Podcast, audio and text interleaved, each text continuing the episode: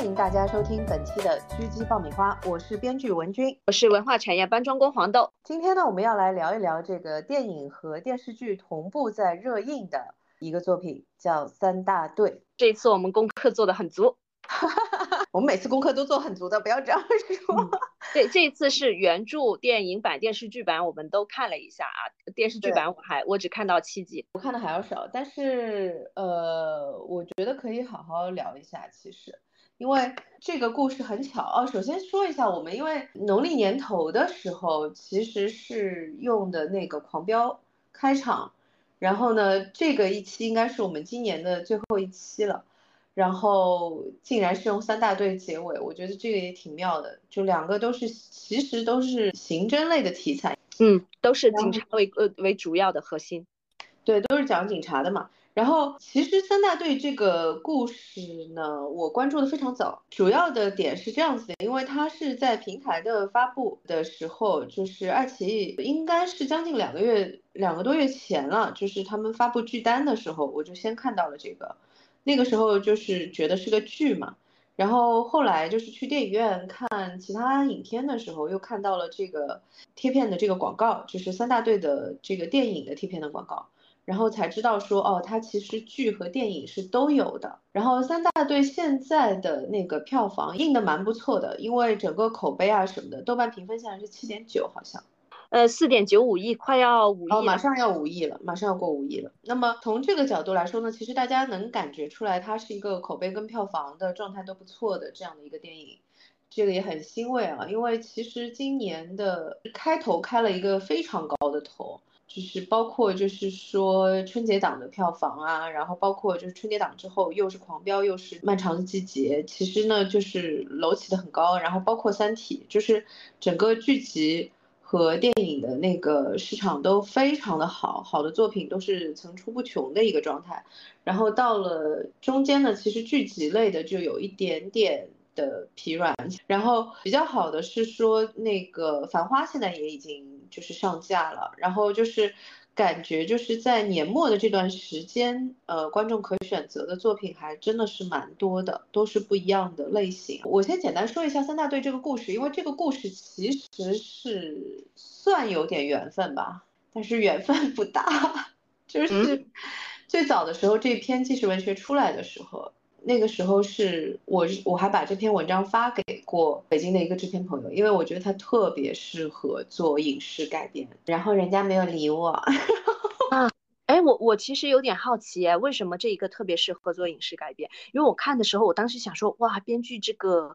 呃，编想要扩扩展的难度其实还是有一点大的。呃，首先说一下，它的改编难度是很大的。因为其实它的情节本身，它作为一个刑侦题材的话，它的情节本身其实是没有那么复杂的。他们抓的就是一个入室抢劫，然后升级为那个强奸杀人嘛。他而且就是很快也抓到了嘛。就是他其实从案件本身的这个看点来说是不太够的。但是我当时其实喜欢这个故事的点，就是我跟你说的，其实他在电影里面的呈现，我觉得也是这样，就是。查案本身其实没有那么重，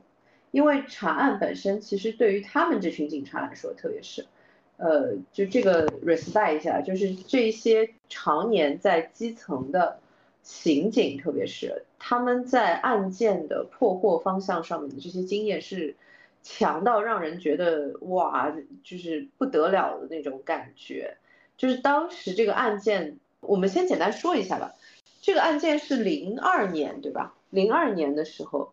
发生的一个入室抢劫，然后上升到这个强奸杀人这样的一个案件。当时的那个办案队长就是程兵，这个人物原型的名字也叫程兵嘛，他是当时三大队的队长。然后他当时是自己下的一个军令状，就是五天之内破案。他之所以敢下这个军令状，就是因为他们，就他自己本身当时已经是一个十六年的老警察了，他是从户籍警开始一一点一点做起来的，做到刑警大队的队长这样子，就他的基层经验是非常非常足，他敢下这个军令状，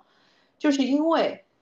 他看作案手法，其实已经知道这是一个什么地方来的作案团伙，特别牛掰，有没有？然后就是他是这样子的，就是呃，如果大家去看一下那个这个纪实文学的原文里面，他们其实是有写的，就是说他这个作案手法是这样子：如果你是河南那边过来的，就会就是从门进，就是闯门进去；然后贵州的地区呢，就可能是撞门或者之类的，我不知道啊。就是然后贵州地区呢是喜欢撬锁。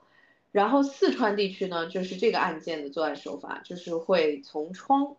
进去。那么，所以他就基本上已经锁定了是哪个地方来的作案团伙干的这个事儿，就已经连这个都锁定了。所以他其实是心里面有底的，他立这个五天的这个军令状，而且他们排查呃各各种手法，还有呃你你都可以去从电影中展现的，你都可以看得到，他们其实是非常的熟练的，而且是。包括他们自己对这个受害者的这个这一点点温情和一点点就是凶手在做什么事情，他们从中提取到了许多线索。其实很琐碎的一些细节就已经提炼到了，这是一个非常专业认真的团队。我说实话，我觉得可能所有的刑警团队都是这样的。嗯，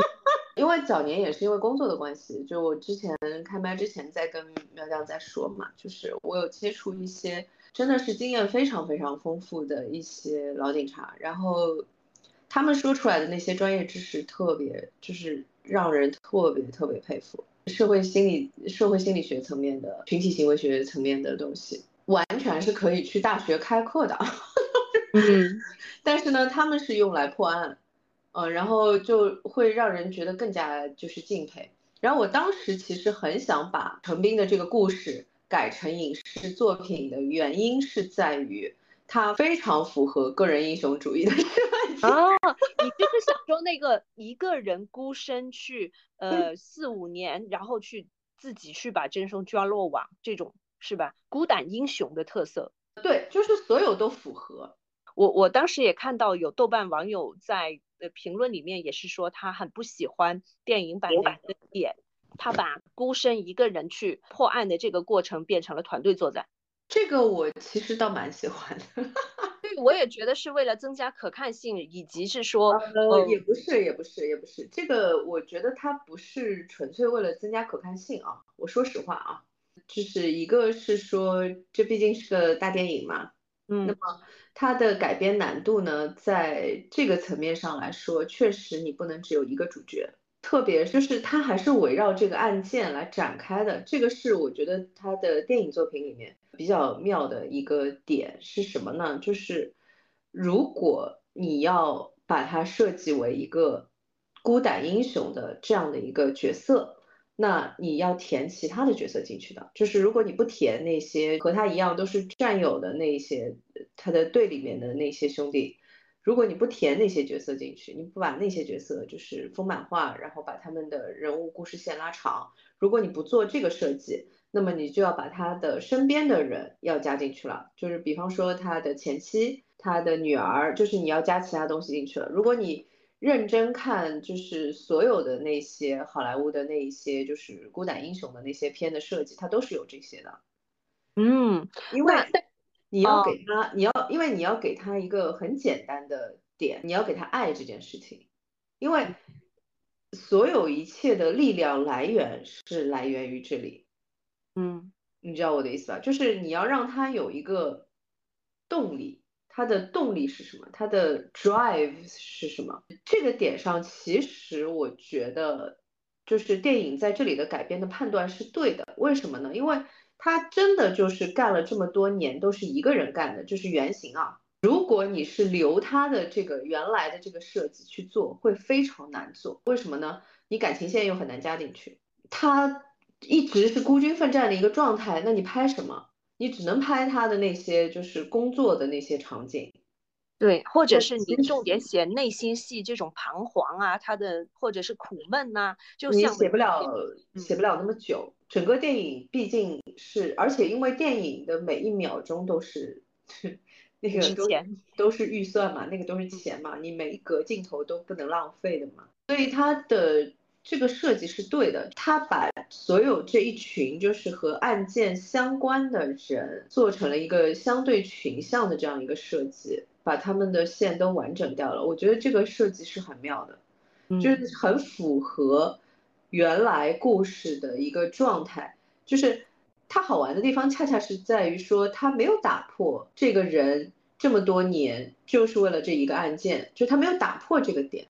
他没有去加那些其他的东西，你知道我的意思吧？他没有去加他的说什么什么跟家里人矛盾呐，什么就是没有加那些旁枝错节的东西。他依然是在这个叙事里面的，就是多少年追凶这样子，就他是呃在这个层面上面，在主框架上面是完全吻合原型的故事的。但是呢，他又用了一个就是很巧妙的方式，把戏撑丰满了。我特别喜欢，就是他他几小寥寥几一点点的那种家庭戏和女儿的这一点，就是你想想看，就是他们在车上的时候，他们就默默的穿插了只有不到一分钟的这个听众小雨点为他的爸爸点了一首歌，然后等到多多年以后，他再契合了一下，女儿加了他的微信，他发现女儿的网名就是小雨点，哦，在那一块我突然间就很感动。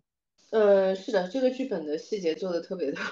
非常。到位，而且所有的他凡但凡铺出去的线，他都会收回来，就本强迫症患者看的极其友好，就包括那个游戏机嘛，那个细节啊，对他破案真凶的这个细节也很有意思，所有他们到采访的时候，他们寻访摸索的时候，所有不经意说的每一个细节，到最后他遇到真凶的时候都契合上了，就是没有什么浪费。而且你那么多的细节，点点点点，你不会觉得闷，而且是又不会觉得过长。现在很多电影的问题是它过长，然后就很多冗余，它没有。我其实特别喜欢电影版的三大队那个结尾，嗯，就是我很喜欢它的结尾以及它的结尾之后的那个回忆下，就是他们一起拍那张照片的那个点。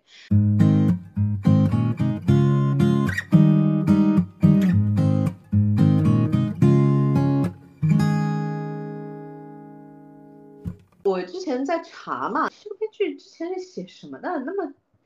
真的很厉害，这这一下是给我就是特别惊艳的，嗯，就是其实国内到达这个水平的呃电影编剧，我觉得是不多的，嗯，而且明显能看得出来，他们做了非常非常多的呃工作，尤其是就是这个警察会怎么做啊，就是明显能看得出来，他们拜访应该寻访了很多很多这个呃民警。就是所有的这些点点滴滴的细节，就会能够非常容易从一个很小的地方看得出来，这个人是老手，这个人的经验点，他他怎么样对待人接物都有呈现。编剧我稍微插一句，他是中国合伙人和亲爱的的编剧。啊，对。哦，那确实，因为亲爱的的剧本也好的简直疯了，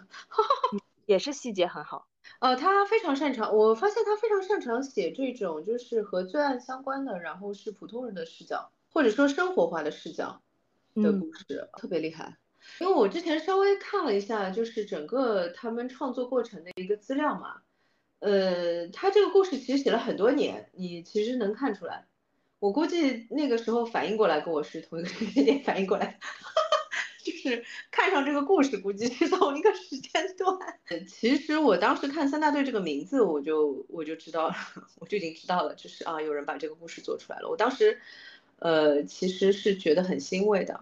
因为，嗯，其实好的故事没有那么多，然后能把它做出来是挺不容易的一个事情。而且这个故事其实比亲爱的那个故事还要难写，嗯，而且又是真人真事。然后我是听说他们整组编剧都去打工了，就是为，就蛮好笑，就是因为那个是这样，就是当时的那个真实的那个事件是说，他们确实是很快破案了，然后抓了这个是两呃兄弟两个的这个犯罪嫌疑人，一个叫王大勇，一个叫王二勇嘛，然后王大勇被抓了之后呢，其实当时抓到警局的时候，王大勇已经被打。打的就是很厉害了，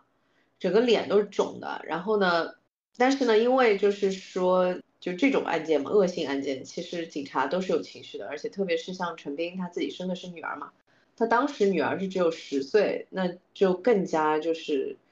这个感同身受啊，你知道我的意思吧？这个肯定是受不了的，然后就上去又揍了他一拳嘛，然后就是因为这个这个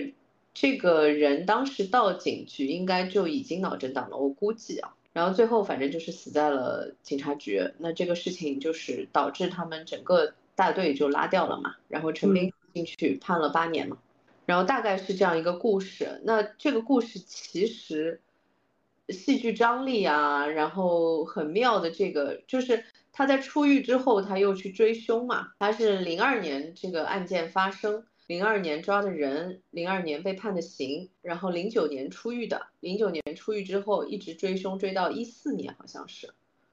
嗯，追了五年，然后把这个人抓到了。而且很妙的是，就是他做送送水工的时候，没有直接就是把人给抓住，而是非常巧妙的寻了个由头，故意的跟他打起来，然后。打得很，两个人争打得很凶，然后呢，就是群众报警啦，然后顺利的，就是让这个人没有任何的怀疑就进了警察局。然后呢，就是我觉得这个也是因为他确实是这么多年的老 警察吧，就什么都干过嘛，他也不是说一开始就是刑警嘛。他就是从民警开始的嘛，然后最后做到刑警，做到刑警大队的队长，就是其实他对于就是整个警察系统里面的这些就是什么样的案件会怎么样办啊之类的，就是很熟嘛。这个其实是呃，确实是踩在他的专业里面，就是他要抓这个人到底，就他一个平民的身份要抓这个人到底怎么操作是最好的。但是呢。不管怎么说，就是这个故事真的太妙了，你知道吗？我当时看的时候就在想，哎，我好想把它写出来。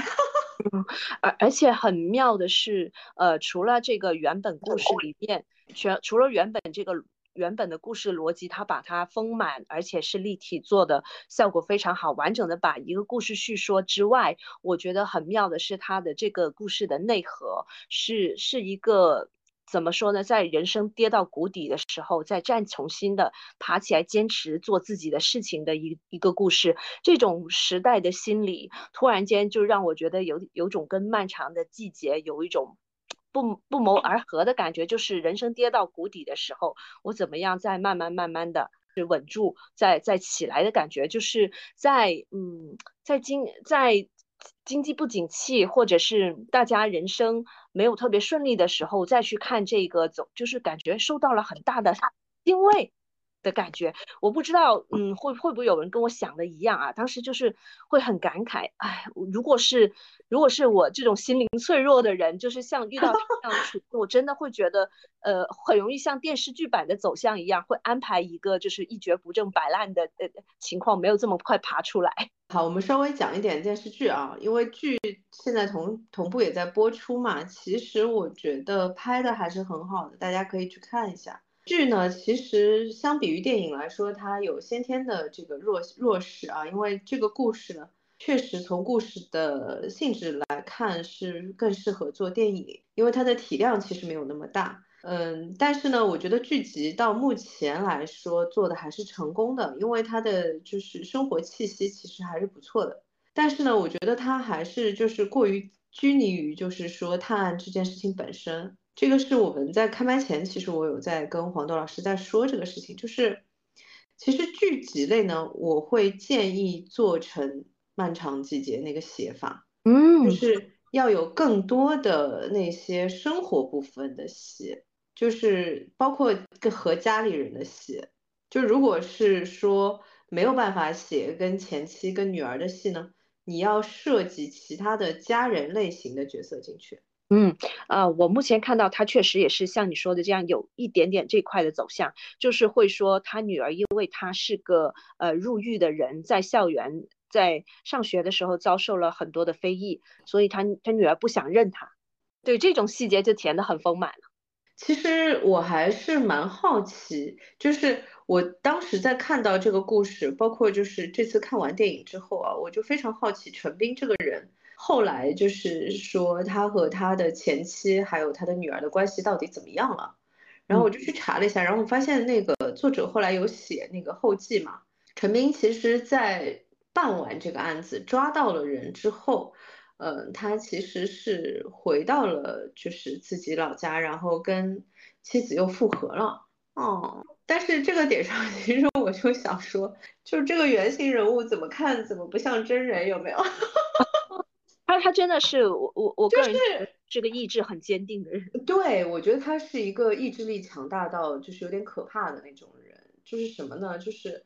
呃，我之前在跟黄豆老师说，我说他像那种，他真的就是那种你给他一个杠杆，他可以翘起地球的那种人。对，另一个说法就是他做什么都会成功。就他是那种，我有一个计划，我把计划执行完了。他的人生是不存在放弃这个选项的。嗯。他就是没有这个选项，他不是说，呃，什么挣扎纠结，不是他没有这个选项，他就是要把所有的事情做完的。而而且从这个人物和这个故事里面，真的可以延伸出来非常多的。呃，可以叙述的线和点，其实另外一个角度来说，程斌这个也有有一点点像，在他坚持个人的去执行的这一块的路线之外，其实还有一点就是说他是有一点点落后于时代的这个人。这个在电影版里的呈现就是说，他最后发现没有没有没有口供也可以直接定罪了，就是因为有 DNA 技术的的完成那一刻不需要不需要口供了呀。对，那一刻。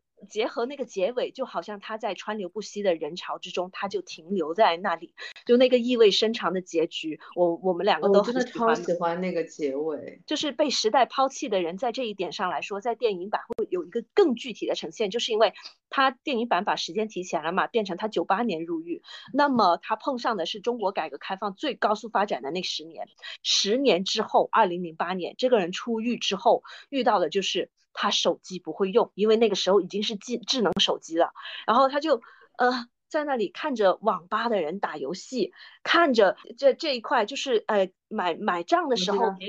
啊不是他九八年的时候可能还还有一点点嗯供销社的那种性质嘛。他去小超市，他都说我要什么什么东西，人家就很纳闷的跟他说去货架自己拿呀。就这个细节呈现，我就真的就觉得说这个人完完全全就是以。就是你明显可以意识到，那十年他他在监狱里的时间是停滞的。他一出来之后，他第一件事情是真的就是你要重新融入这个社会。这个其实我觉得是，就是说编剧案头做的很细啊。嗯，就是我有看，就是说除了我刚才说的，他们真的去把里面的那个职业干了一遍，就是什么送水啊，什么保安呐，然后大排档出去摆摊呐之类的，就是整个编剧组把这一堆的职业全部都干了一下，就是为了理解一下这些职业里面有哪些细节嘛。那除了这一块之外呢，其实他们的采访也是做的非常细的。他们把他们所有，据说是有就是十几万字的采访的那个稿子，其实我觉得在影片里面是能看出来的，有一闪而过的镜头，我都会觉得非常精妙的细节体现出来的，就就是在这些很琐碎、很琐碎的一些小东西，呃，例如说他的大排档，他会遇到的是什么小混混的刁难，例如说，呃，为什么他们能找到犯罪证据，就是因为，嗯。他们推断那个呃凶手嗯去扭解开了纽扣，提取到了他的指纹，就这些很小很小的东西，我就真的觉得是基层警察才会呃，或者是说他们把这些职业都体验过了之后才会遇到的一些很好玩的东西。对，就是有很多的，就是说案件本身的东西，你看得出来是就是做了很多的案头嘛，做了非常多的资料，就是采访啊之类的。然后可能还看了卷宗啊之类，生活细节的部分，我觉得是属于下生活 下的特别细。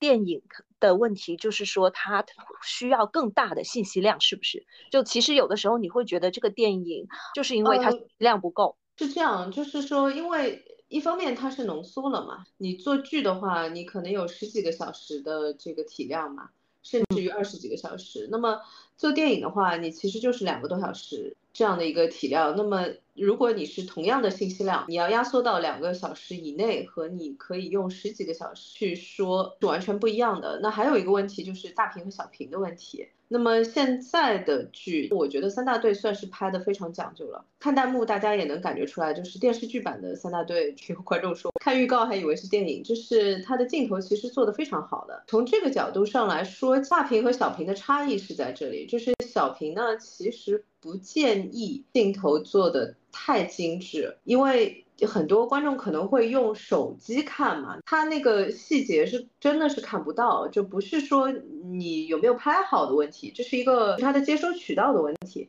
那么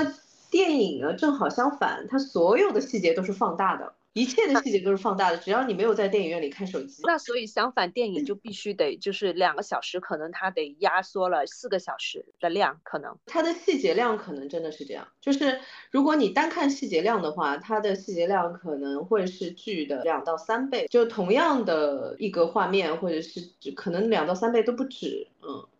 就它会有很多这种，因为。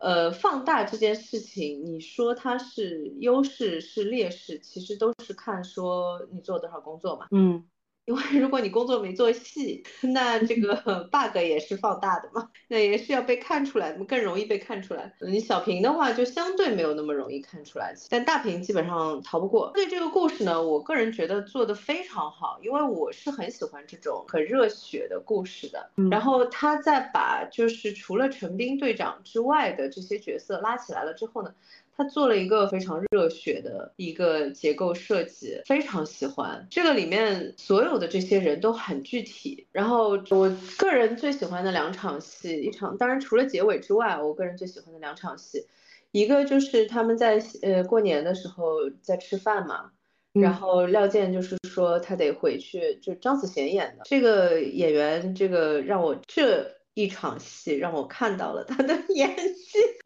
笑死了！我说这个话，估计演员会对我有点意见，因为真的长得有点丑。但这场戏非常好，然后非常喜欢。然后他说他花了大价钱给他们几个人都买了保险啊。然后呢，他说他得回去了，因为他就是。老婆身体不好嘛，他要回去照顾家里，然后从那个饭局走出去，那是一个很小很小的饭馆，然后他从那个饭局走出去，走到外面，外面是在放烟花，然后是过年的那个场景嘛，然后电视机里是那个难忘今宵嘛，哇，那个，然后那场戏是没有台词的，就是他站在外面的那场戏是没有台词的，然后哭的不行，然后我当时在看那场戏的时候，我就在想，可以。这个作品有的时候就是说，其实作品里面的这种，就是让人哇眼前一亮的这种戏，其实有一两个就已经很厉害了。就这场戏给我印象是非常深刻的，因为他在一个团圆的场景里面在讲离别，而且是那种就是他自己也知道很可能就是告别也就不会再见面了。嗯。然后外面是很多人在放烟花，在玩，然后电视机里响起的是春晚难忘今宵。对，然后你就觉得哇，就太太能写了，这个场景设计的真的很好，太能拍了这个这个场景。其实我反而就是他们唱歌的那一段没有那么打动我，嗯，但是这个镜头是非常非常打动我的。然后还有就是他们俩就是说。就他最后身边还剩一个兄弟嘛，然后身体不好，然后就是说我们游泳游到对岸看谁先到，记得吗？啊，然后那个兄弟说说你有没有想过，我们花了那么久都没有抓到这个人，会不会是老天爷想要再给他一次机会？哦，这这个我真的觉得很妙，这个点是不是他想要一次重新呃生活的机会？然后他说：“你要不要也给自己一个机会重新开始？”哇，这个这个是词儿写的好。就刚才的那个镜头呢，其实我觉得就是说，除了编剧的设计之外，就是说导演啊，然后演员，就是而且是所有的演员的完成度都非常高。那其实就纯粹是词儿的问题，但是这个确实就是很，这个戏的演员真的都很好。然后他说这个话的时候，就是。你能感觉出来，他那种就是说他自己都在纠结的一个状态，你知道我的意思吗？就这个话，你能感觉出来，他其实不是对陈斌说的，这是他对自己说的。我要不要给我自己一个机会重新做人呢？然后配的场景是他们两个一起游泳，然后程斌已经在对岸了，他还在那里，好像是游还还在那里游不过去，他的体力明显跟不上的那个，我我记得是吧？对，我觉得编剧很意味深长。对，难忘今宵配告别，我去，而且是新年，所有人都在团圆的时间点写一场告别戏。然后这里呢，又是一个游过去了，另一个没有过去的，在劝那个游过去的重新开始。哇哦，呃，编剧有很多这种非常妙，然后非常隐晦的设计，是我非常喜欢的。他的手法一直是这个样子，就是你看他那个就是游戏机的那个点，也是，就那个揭开的时候那个炸裂程度，你知道我的意思吗？嗯，而而且就是他采访的那个。那个就是工作者，他他说他很有劲儿。然后呢，说喜欢在上厕所的时候玩游戏机，我就想说这种词突然间出现，它一定后面得用上吧？它得怎么用呢？哦，结果另外其实你我补一个我很喜欢戏，就是他抓到那个凶手的时候，和两个人故意寻了个由头说，哎，你在那个水桶里倒了油了，也是之前呼应了的。他真的凡有线索，必定后面会收回。就是他那个他水送水站老板跟他说的第一要义，就是说一定要检。查这个水桶，以防有些人很坏的会往里面倒油，结果他就在这里用上了。然后还有就是这个人，他他去借送水工进去他的家里的时候，就在他的洗手间的那个镜子后面，又是镜子后面，镜柜。对，镜柜的点打开那个镜柜，发现那里就有一个游戏机，就是专门用来玩俄罗斯方块的游戏机。就是这些细节都非常非常的严丝合缝，然后呢，就是。这个编剧真的是一个非常好的电影编剧，而且电影语言用的也很好，就是经典的镜像也用了好多次，就是每次看向镜子的时候，就是有有很多他在看着自己，然后镜子背后又是凶手信息，有两次这样的场景。这个就要谢谢导演了，因为呃，我后来看了一下，就是弹幕导演也确实是非常优秀的一位导演。但是就挺不容易的，就是能够拍到三大队这样的一个作品，就其实可以想象这个过程应该也是蛮，就是一方面比较长了，这个很漫长的一个过程，另外一方面应该也是就是非常努力的在找到一个贴近故事本身的叙事方法，因为其实这个故事还蛮难叙事的，就是你。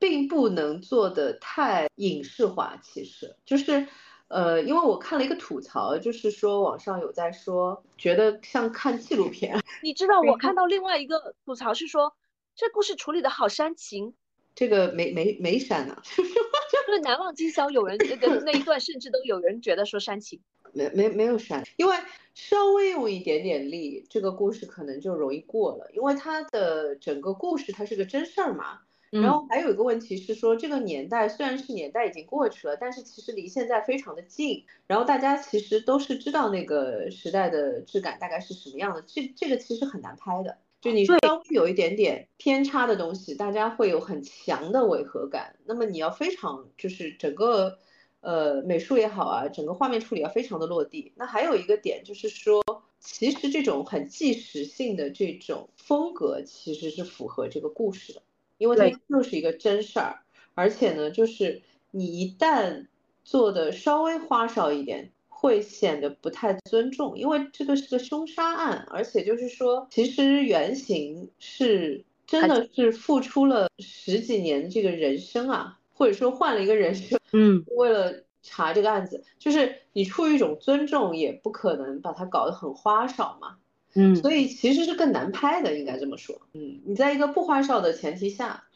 呃，要把它拍好看了，其实是挺不容易的。然后他，他走的是那种特别热血的叙事风格嘛。嗯。啊啊，你你觉得很热血吗？我我有的时候内核看到的就是有一种，就跟他的那首选的特别好的，嗯，无奈少 少年壮志不言愁的这个角度很像的地方，就是说他们刚唱这首歌的时候是意气风发，嗯，那个时候是全警队的明星，但是到后面他们再唱起来了之后，就有点像辛弃疾的那个词里面说的“少年不不识愁滋味”，然后等他真的。真真的认识了愁滋味了之后，他就是说，嗯嗯，直到天凉好个秋的那种，就是成中中年人的淡淡的就是那种无奈在里面，就是这两条线交叉的就很迷人。对他追凶的过程是很热血的，但是他的人生经历是是一一个就是说把话都憋在心里，就是呃啥都不说，就是默默的熬过去的那种感觉了。我觉得其实这个应该算是近几年，或者说就是整个行业就是描写警察这个类型的角色，应该算是最好的一部了。嗯嗯，就是观影他们好像因为其实狂飙也不差，嗯，要承认，但是这一部又不一样，因为它是真事儿，嗯，就是。因为狂飙，你毕竟还是一个编的故事吗，嗯，这个我觉得原型其实更夸张吧，其实是比他们影片所描写的这个状态还要坚韧的，嗯，特别的强大，就这个人的内心强大到让人就就不太好形容，肯定不是不是平常人，我觉得是可以封神的那种程度，人可以做到，就是说。我真的就是坐了这个牢出来，我依然把这个人抓到了，而且我抓到了这个人之后，我又回归到了我正常的生活节奏里面去。我天呐！对呀，他就是事了拂衣去，深藏功与名的那种，真的是那种扫地僧的这种人。就一切的这种坚持和别人看来是苦难的东西，在他看来就是我的计划的一部分。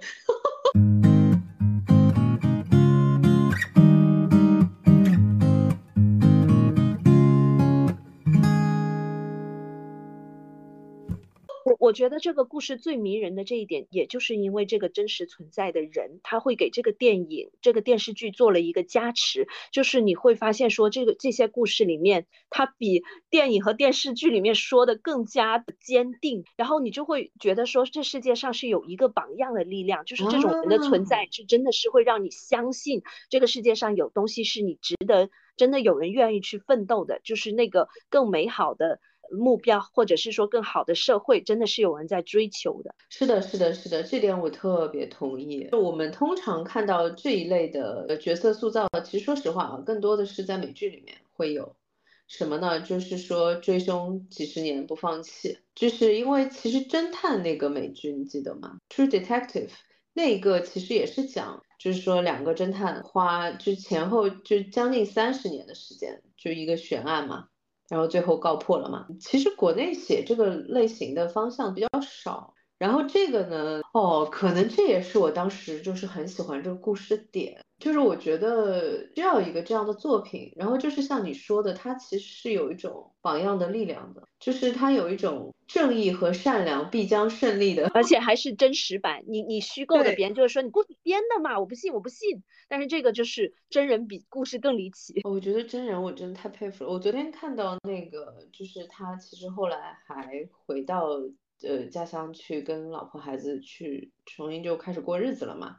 我当时真的是给跪了，你知道吗？真的太拽了，是有这样的人存在的，他们无比的聪明，他们无比的就是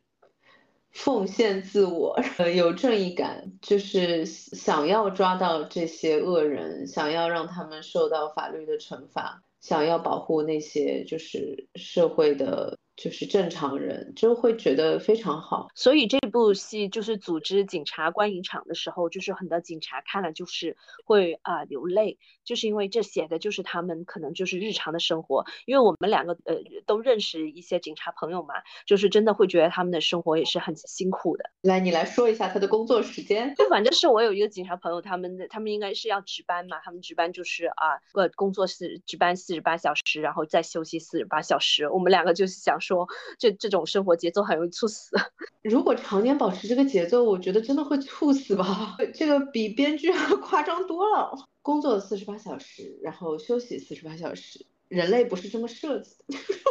太厉害了！然后我那个时候因为听过，就是说，呃，有的时候想想，其实他们这些就是特殊工作类型的人，其实真的很让很让人佩服。就我那个时候听过说，就是说那个时候为了做一个医生题材的这个故事，然后去问，就是说他们如果值值班，就医生如果值班值一个大夜。呃，是加班费是多少？你知道是多少吗？三位数吧，一百块。那不是正好三位数最低点？救命啊！就是这是什么？就是不可思议的数字。因为我那个时候也有一个医生朋友，就是跟我说，他其实最夸张的一次是有大概将近一个多月的时间，每周都是回。回家半天，睡在医院，然后就是回家半天，然后就是因为实在没有换洗的衣服了，是回去洗衣服的。好危险，我觉得都是在熬人干的感觉，就是真的是蛮佩服的。所以我觉得，其实作为我们行业的话，应该抓住每一次这样的机会，就是像三大队这样的一个故事，就非常高兴他完成的这么好，然后也非常推荐。其实我觉得所有的观众都应该去看一下。如果还没有看的话，然后剧版其实现在也开始播了嘛，然后还没有播完，我觉得大家也可以追起来了，因为剧版也是那个秦昊对吧？嗯，对，秦昊做主演，陈冰，秦昊演的陈冰，电影版是张译演的陈冰，都很好，这个都不用说，都是非常演技派。因为我已经看了一点那个剧了嘛，我也觉得就是做的质感是很好的，因为剧的质感的话，其实。呃，从这个角度上来说啊，公平起见这么说，其实剧的年代感比电影的年代感要难做，因为剧的预算没有那么大。然后我现在看下来，感觉这个年代感还是非常好的，踩的非常实。很难得，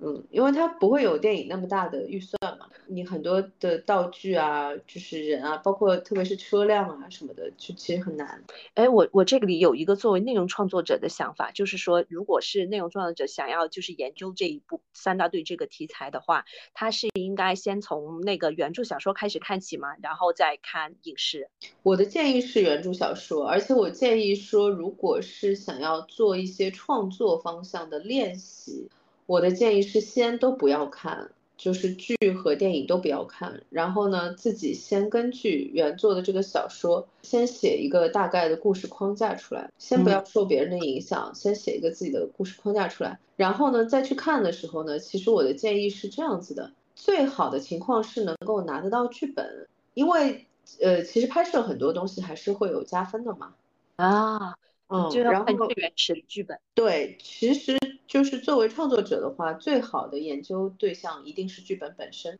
你就可以看到，就是说你的工作边界在哪里。嗯，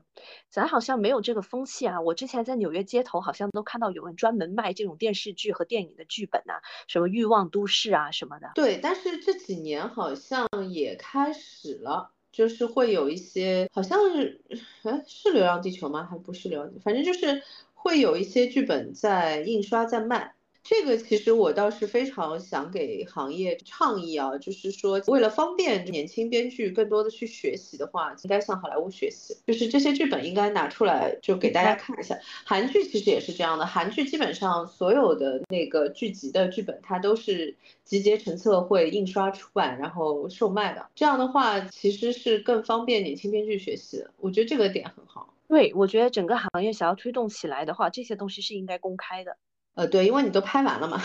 也也无所谓了吧？你就就是做个公益的事情，然后还可以在这一波钱嘛，其实蛮好的，也是大家其实最好的一个学习方向，其实这个方向。因为我的话，这个算是作弊啊，就是我一般是看美剧和看就是英文的一些，包括英剧它的剧本。就我看这些比较多，那么因为他们基本上有很多这种公开资料都是可以查得到的，或者是网上也可以购买它的印刷版。然后我之前也有朋友就是说问过我，就是像我比较喜欢的鬼怪啊之类的，它的剧本其实也是有印刷就是出版的，然后有有问过我要不要买，那因为我不懂韩语嘛，所以就没有买。但是呃这个点上，其实我觉得行业应该做这件事情。然后三大队的话，呃，我稍微多说一点点。如果是对创作有兴趣的人，我刚才因为没有完全展开啊，就是你看到这种真实案件，在就是看别人的成熟作品之前，如果你要先写自己的故事框架，那其实要先做案头。先做案头呢，就是说可能找不到当事人，因为你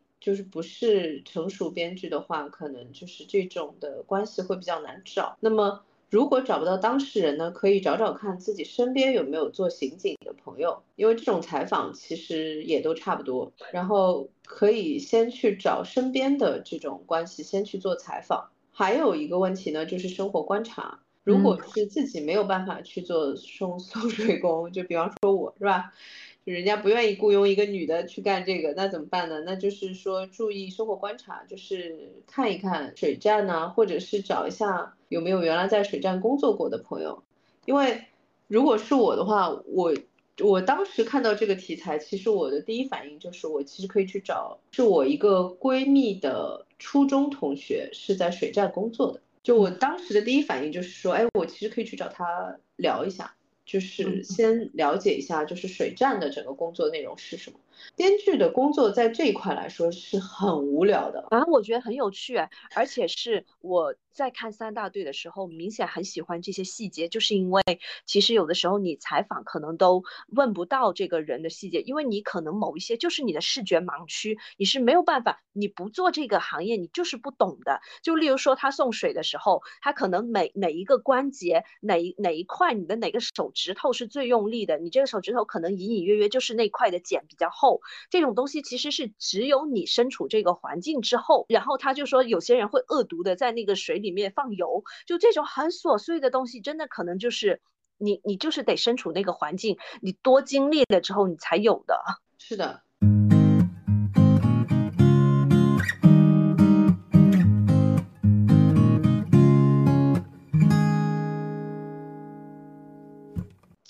其实就是我们之前在谈《狗神》那个片的时候，其实有说过这个问题嘛，就是。创作者是这样的，无论你是不是一个真事儿，就是你是一个真实事件也好，还是说你是原创也好，是两个面。一方面是说他要是一个你的角色，就是你要对他就是熟悉到你可以成为他的上帝。然后另外一个层面上的问题，那么就是刚才说的那个点，就是说那你的资料就要做到很细。他对你来说要是一个活生生的人才行。另外一个面上呢，就是说你所选择的那些放进影片的部分，就是放到剧本里的部分，所有的观众都有共同语境的东西，就是你不能选择说只有你知道的东西啊，那叫炫技了吧？也不是，就是观众会有距离感。然后呢，会比较浪费叙事的时间，会比较浪费叙事时间。你看三大队，其实他选的，当然这个编剧是个非常好的编剧，也是有关系的。就是呃，但是另外一个层面上来说，他是一个非常生活化的编剧，他永远都有那些很生活、很生活的细节，包括那个游戏机，因为那个游戏机是那个年代其实很多人会玩的东西嘛。是的，而且是大家的共同回忆，只要你就是经历过九十年代。你这个话说的，就我们有点老，好吧，是我有点老，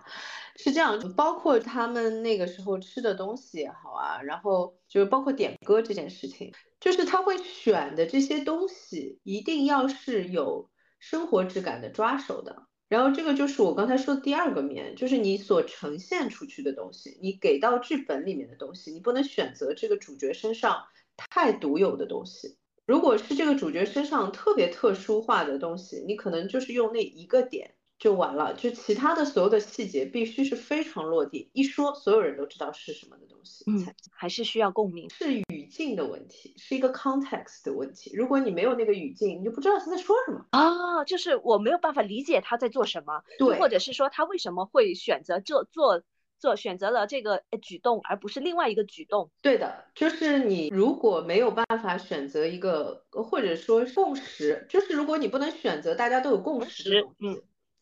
我看出来的东西和你看出来的东西是同一个东西，那么我就可以节省我解释这个东西的。信息量。如果我选了一个只有我知道的东西，或者只有这个角色会知道的东西，那麻烦了。嗯，这而而且这部这部原著啊，我刚才更正一下，不是小说啊，这是非虚构原的的作品。这个原著最特别的点就是说，他他举例说这个人做过什么工作的时候，保安、送水工，恰恰是我们生活中大部分人会接触到的人。呃，是的，这是为什么？其实其实提高了案头的难度。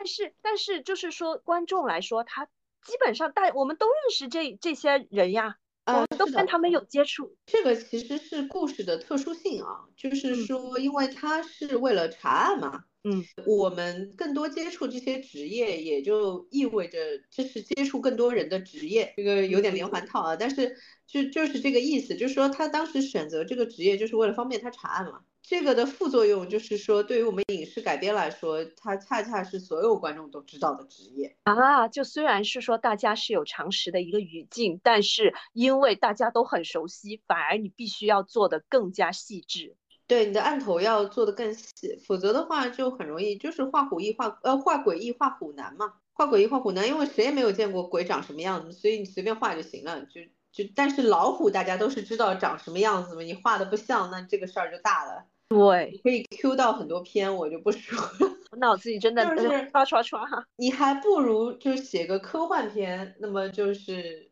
天马行空一点啊，然后大家也抓不到你什么，或者是你写一个。古代的故事或者是年代的故事，那么就是，呃，相对距离比较远，大家也很很少会去做这种的考证工作。那你有一些偏差是没有问题的。那这个故事它距离现在也就十年的时间，十年都不到，大家都知道怎么一回事，所有人都经历过那个阶段。那然后呢，他选的又是这些最落地的，就是像你说接触人最多的这些职业。所有人都知道小区保安长什么样子，而且在这一点就插播一个另外我觉得很很好看的细节，就是他和凶手扭作一团打架的时候，是他故意找了个由头，就是呃把把这个看起来很体面的、很很温文尔雅的凶手给。开始呃揍了一顿，然后凶手后面是跟他扭打成一团的时候，他故意拍了一个凶手很用力的呃打成冰的镜头，然后你慢慢的会发现，就是说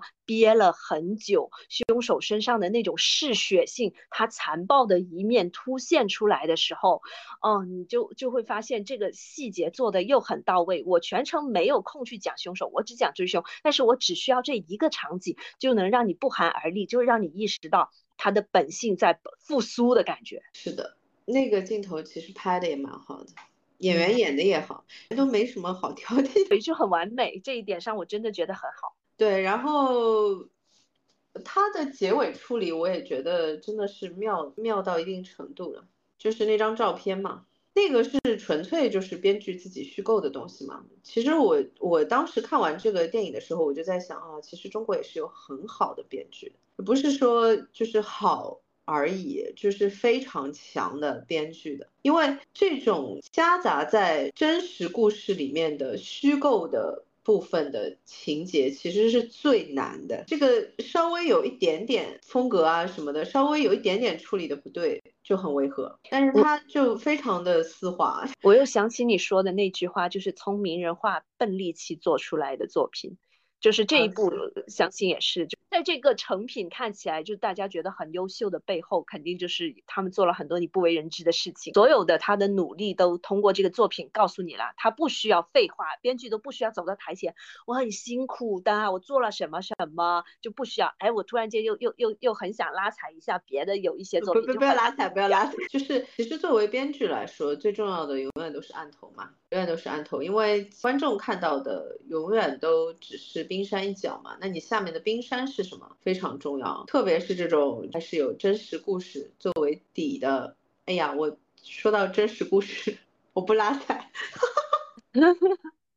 最近真实故事也蛮多的，看后面哪一些会出现在影视作品里了。这个时代其实真的有很多值得记录的故事。对我最近其实也有。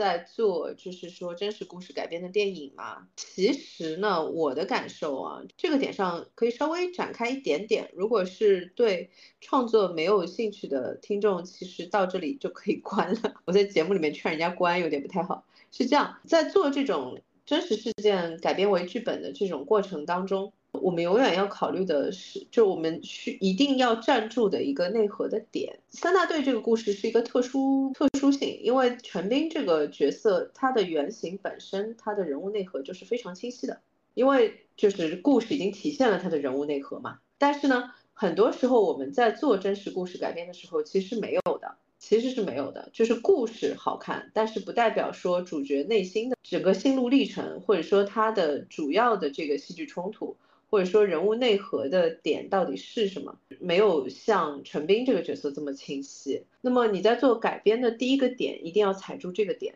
就是你要理解这个角色他是什么类型的人，他想要做什么。让他做不成这件事情的点在哪里？就是人物的这个整个的特质和内核都必须要很清晰。对，如果就是这个点上没有办法完整掉呢，你故事写的再好玩儿，因为你人物是飘的嘛，他站不住。对，因为因为我们也有遇到过这种人物内核不停在换的，就是人设崩塌呀。对，像这种非常像编出来故事的这种的真实故事呢，没有那么多。没有那么常见，大部分我们遇到的社会事件的这些故事，包括案件啊这些的故事里面的主角，甚至很多时候是不明确的。那么在做这些点的时候，一定要先明确这件事情，它的内核是什么，他想要什么，他是谁，他想要去哪里，他想要完成什么东西，他的障碍是什么，他是如何跨过去的？因为所有的现代戏剧的那个最早的基础都是古希腊戏剧嘛。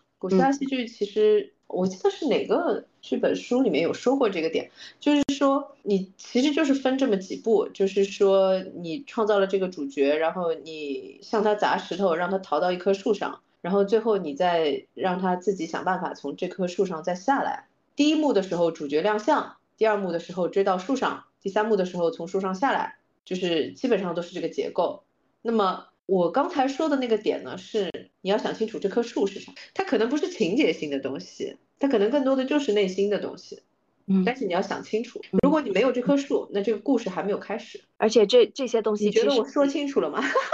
我我总结一下，就是说你这些东西是说你要让这个人物发亮，不然的话观众是看不到他的。就是角色要有力量嘛，就我们通常所说的戏剧张力，其实就是在这些点上。就是力量是怎么来的？力量是在冲突当中来的。嗯，如果你就是其实跟物理里面的力量也差不多吧。你如果没有这种就是作用力和反作用力，那力量是不存在的。也好，也好像是说，就是通过一件事让你看清这个人。这个是下一步，就是你要先想清楚这个角色的内核是什么。因为我们现在的编剧的体系一般都是角色先行嘛。嗯。就好像说陈斌这个角色，其实你最初先看到这个角色的时候，你的第一反应就说哦，因为我当时在看那个故事的时候，我就在想他可能是有女儿的，就是他的内核的动因是什么？他的内核的动因是这是一个针对女性的恶性事件，对女性进行了就是说先奸后杀这样的一个行为，而且呢是由入室盗窃升级为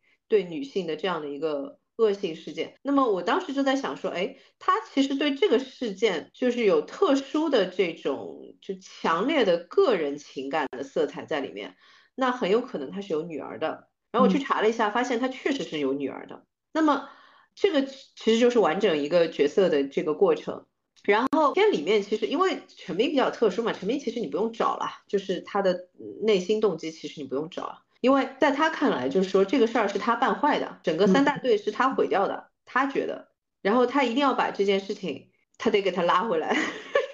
他真的就是很适合，就是警 察，就是就是我要把这个坏掉的东西重新把它给掰回来的感觉。对他要把这件事情，就是我办坏的这件事情，我得把它重新修补好，我要把这个案子给结了。嗯，就其实很多人物的内核其实没有那么复杂，它不需要非常的复杂，但是它需要非常的强烈。陈斌这个角色在这个点上是很好写的，嗯，因为他就是原型就是非常的强烈，他的内核非常非常强烈。他想要什么？他想要抓到这个人。他为什么想要抓到这个人？因为这个人当年是因为他错误的打了就是别人一拳。然后造成了整个警队就是被拉掉了嘛，自己也去坐牢了，改变了所有人的命运，然后还没有抓到这个人，会会觉得说这可能不是大多数人的选择，也就因为这样就会显得他难得可贵，因为他有点像苦行僧一样的自虐式的在做这件事情，就是这件事情不完成，我的生活没有办法就是重新开始，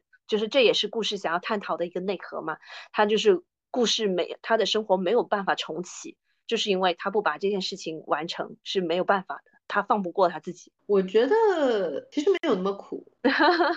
因为但是你电影不能这么写，你电影把它写的就完全不苦，那也是肯定不行的。因为这个已经超出了，就是就是这个就是我刚才说的另外一个，就是这个比我刚才说的那些表面上的语境的东西，其实更加微妙，但是它也属于共识和语境的一部分。就是什么呢？你不能把它写的太不落地了，太强大了也不行。虽然他实际上可能真的有那么强大，因为这个人真的，你看他最后就是他其实比。就是呈现出来这个陈斌要强大，他的那个原型，他没有觉得自己受摧残啊，非常啊，非常缜密，一切都是有计划，一切都是有控制的，然后干什么工作都干得非常好，就是他查案并没有影响他的工作，他的工作也并没有，就是他的工作是用来帮助他的查案的，很成功，就是做干什么都干得很，而且还干得很好，但是你影片里面不能这样写。这就没有这这抓力的戏剧张呃戏剧张力了吗？对，就是你没有朝这棵树扔石头嘛。就他没有挨那个，就是像雨点一样飞过来的石头，那肯定是不行的。就是观众不会同情这个主角，也不会就是，而且观众会没有办法理解，因为他太像一个就是神仙了，你知道吗？啊，对，这这个也很可怕，这个就是完全是把别人拉到相反阵营，没办法产生共情的。如果是这样，这个就是漫威的英雄片为什么越来越不好看的点。啊，他没有弱点，他就是唰唰唰结束。因为你知道他死不了呀，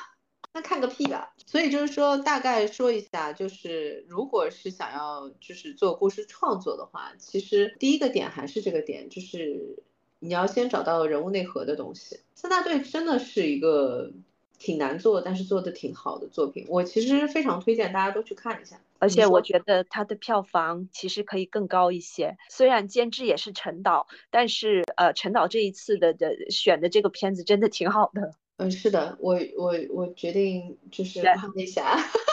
稍微原谅一下他。没有没有没有没有没有没有，他又没有得罪我，但是我我我觉得就是这个是我被夸他的一个电影，好难得。而且我会觉得说这个整个团队的气氛应该蛮好的，因为整个所有所有演员都演的都很好，就感觉而且就不会说有人特别有违和感的那种感觉。我觉得整个剧组的氛围应该都蛮好的，啊，就是。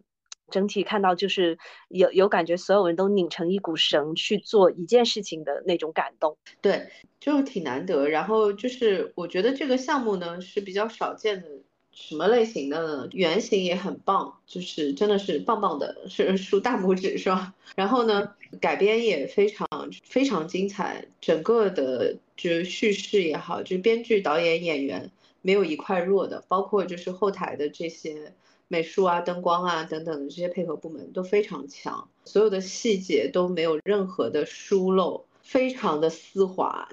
很推荐大家可以去看一下。嗯，对，增加一些票房，为好电影用脚投票。对，就是年代感真的是做的非常非常的扎实。然后我觉得刚才其实黄豆想说的也是这个点嘛，就是觉得其实。现阶段虽然票房也不差，但是呢，还是觉得有点对不起这个片，是不是？对，你想要吃上更好的，就是投票的投票，让决定让影视剧组都给我卷起来。呃，我觉得说实话，我看《三大队》的时候。我真的是，我当时心情就是你说的那个点啊，我们电影现在已经这么卷了，起 来卷起来，观众最开心。特别是我后来看到他们说那个整组的那个编剧，其实把里面的职业都去尝试了一遍。作为一个女编剧，我有一种莫名的，就因为我们刚才在聊的时候，我在说说送水工肯定是不会收我，然后呢，保安呢也基本上不太可能收女的，嗯，我只剩下一个什么，嗯，修空调可以，啊，修空调，一个技能。我工科毕业的，我可以的。我以前专门就是家里面很多电器都是我修的。就做个编剧，感觉也是要要尝尽人生百态，才能写出更好的东西。就当时在看的时候，其实觉得真的非常难得。然后我刚才又了解了一下，说编剧其实原来写的是《亲爱的》嘛。啊，真的是个好编剧，亲爱的那个剧本也是绝了，真的是绝了。从这个角度来说，我其实非常喜欢他，就是一直保留着这种非常微妙，然后就是所有的编剧其实我觉得都喜欢的风格。我之前跟你说的，就是我在说我爱你的时候，我绝对不会说我爱你，我一定是说个别的啊。嗯，就是这种叙事上面的比较精巧的设计。就是像我刚才说的，他在过年的时候，他拍了就是大团圆的大年夜，拍了一场分手戏，就是拍了一场离别的戏，就这种的点啊，太妙了。包括他最后的那个镜头，整个的那个结尾，不是说他说那句话，说那个三大队结案，不是说的那句话，而是说最后就是说回到他们那一群人一起拍。那一张唯一的集体照的那一天，哇哦！当时只道是寻常的那种淡淡的失落感，对，都涌上了我的心头。所以这部片其实有的时候挺好哭的，反正我就在现场哭了两次，就就就是那种很憋屈，但是又很心疼他们的那种。因为多少人的人生，又又想起了他预告片的那句话：人年轻的时候都想办大案，但是大案背后多少家庭的悲剧，多少人改变了一生。嗯，对，这句话就是 这部戏的落脚点。其实这句话说的是他们这些警察自己呀，他当时没有想到，但是其实这句话说的是他们自己。完了，我就会想说，呃，豆瓣骂这个戏煽情的小，可能是是不是小朋友？因为就是反正你随着年岁增长，你会特别特别理解这部戏。对，因为其实有一定年龄的人看这个戏的心态会不一样。就是什么呢？就是说，人生其实肯定总会过的。就是你无论用它用这个时间来做什么，时间是非常公平的一件事情。你用这个时间做什么，它都是会过的。陈斌呢，选择了一种最 最艰难的过法，但是呢，他最后是功成圆满的。你说他遗憾吗？他不遗憾。然后你说他有缺失吗？其实也没有。对他只是选择他想要的生活，他他一如既往。对，但是呢，就是我觉得他那个照片的那个结尾选的特别的妙的点是在这里，因为他确实是孤身一人。他我觉得就是编剧其实在对这个角色其实挖深了一层，然后这个也是符合他这个整个群像的这个设计的点是什么呢？就是陈斌在那个点上，他唯一的遗憾其实是那群兄弟不在他身边了。嗯，我是觉得是编剧用一个更加就是呃隐晦也更加巧妙的方式在表达什么点。对他来说，他想要交代的是他们，就他追凶的整个过程不是为了说，啊，他对团队的愧疚，就是因为对，因为他也因为这个案子影响了所有人的一生。是的。他是带着队长队长的自责和愧疚的。就现在，